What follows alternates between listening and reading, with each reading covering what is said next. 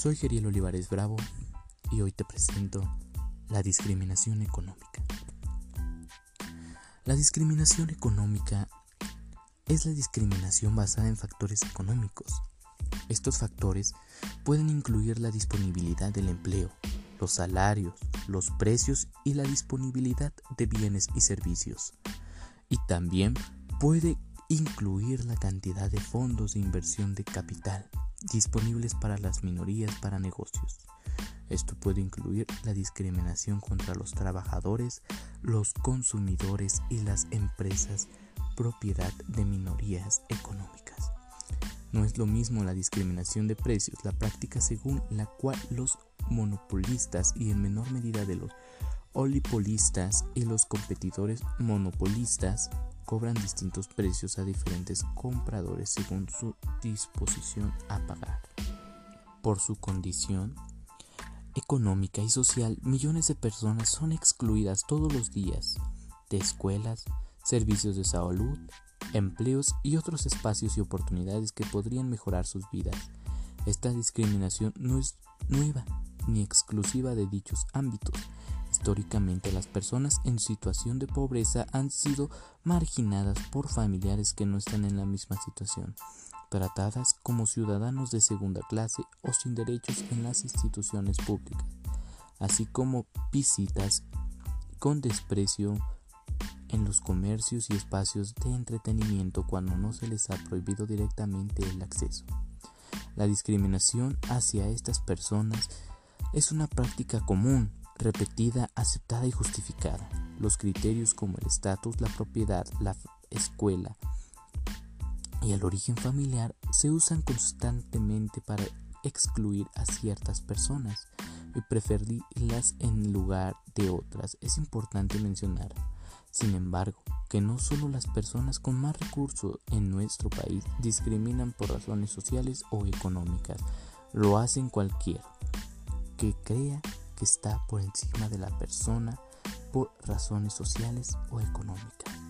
Considera pobres con un estatus social inferior.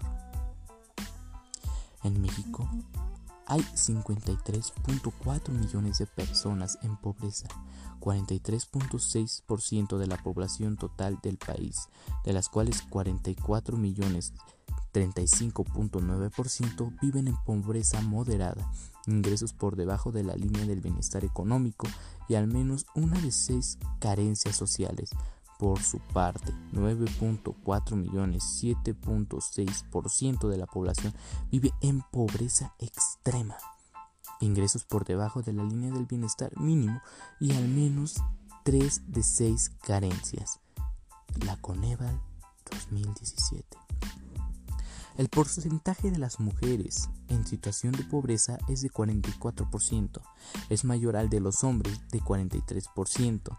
Desde 2014, la brecha se ha ampliado de 0.3 a 1 punto porcentual. La disparidad se mantiene tanto en pobreza moderada 36.4 versus 35.4% como en pobreza extrema 7.7 versus 7.6% con Evan 2017. 7 de cada 10 personas indígenas del 71.9% están en situación de pobreza. Mientras tanto, entre personas no indígenas, solo 4 de cada 6 40.6% están en situación de pobreza. La brecha entre ambos grupos se amplió de 2014 a 2016 de 30 a 31.3 puntos porcentuales con EVA 2017, mientras que 8 de cada 10, 77.6% personas hablantes de lengua indígena viven en pobreza. La porción se reduce a 41% entre quienes no hablan lengua indígena. De hecho, prácticamente todas las personas que hablan una lengua indígena viven con al menos una carencia social. 94.1% con EVA 2017. Por último, el porcentaje de las personas en pobreza, en pobreza moderada y en pobreza extrema es mayor entre personas con alguna discapacidad, 49.4 39.4 y 10% respectivamente. Que entre personas sin discapacidad 43.1, 35.6 y 7.5% respectivamente, con EVAL 2017. Ahora, queremos prevenir esto, queremos avanzar como sociedad queremos ser mejores cada día como personas, con valores. Ahora es momento de cambiar esto. La discriminación, tanto sea laboral como social, como de edad, tiene que acabar ya. Tiene que acabar porque ya no estamos en tiempos pasados. Hoy tenemos que respetarnos todos, sin importar raza, empleo, salario, religión, gustos, color, sin importar nada. Esto lo tenemos que hacer con valores como la solidaridad, la equidad, el respeto. Cambia, valora, ponte en el zapato de la persona a la cual te discrimina. Sé mejor, sé tú, hazlo por el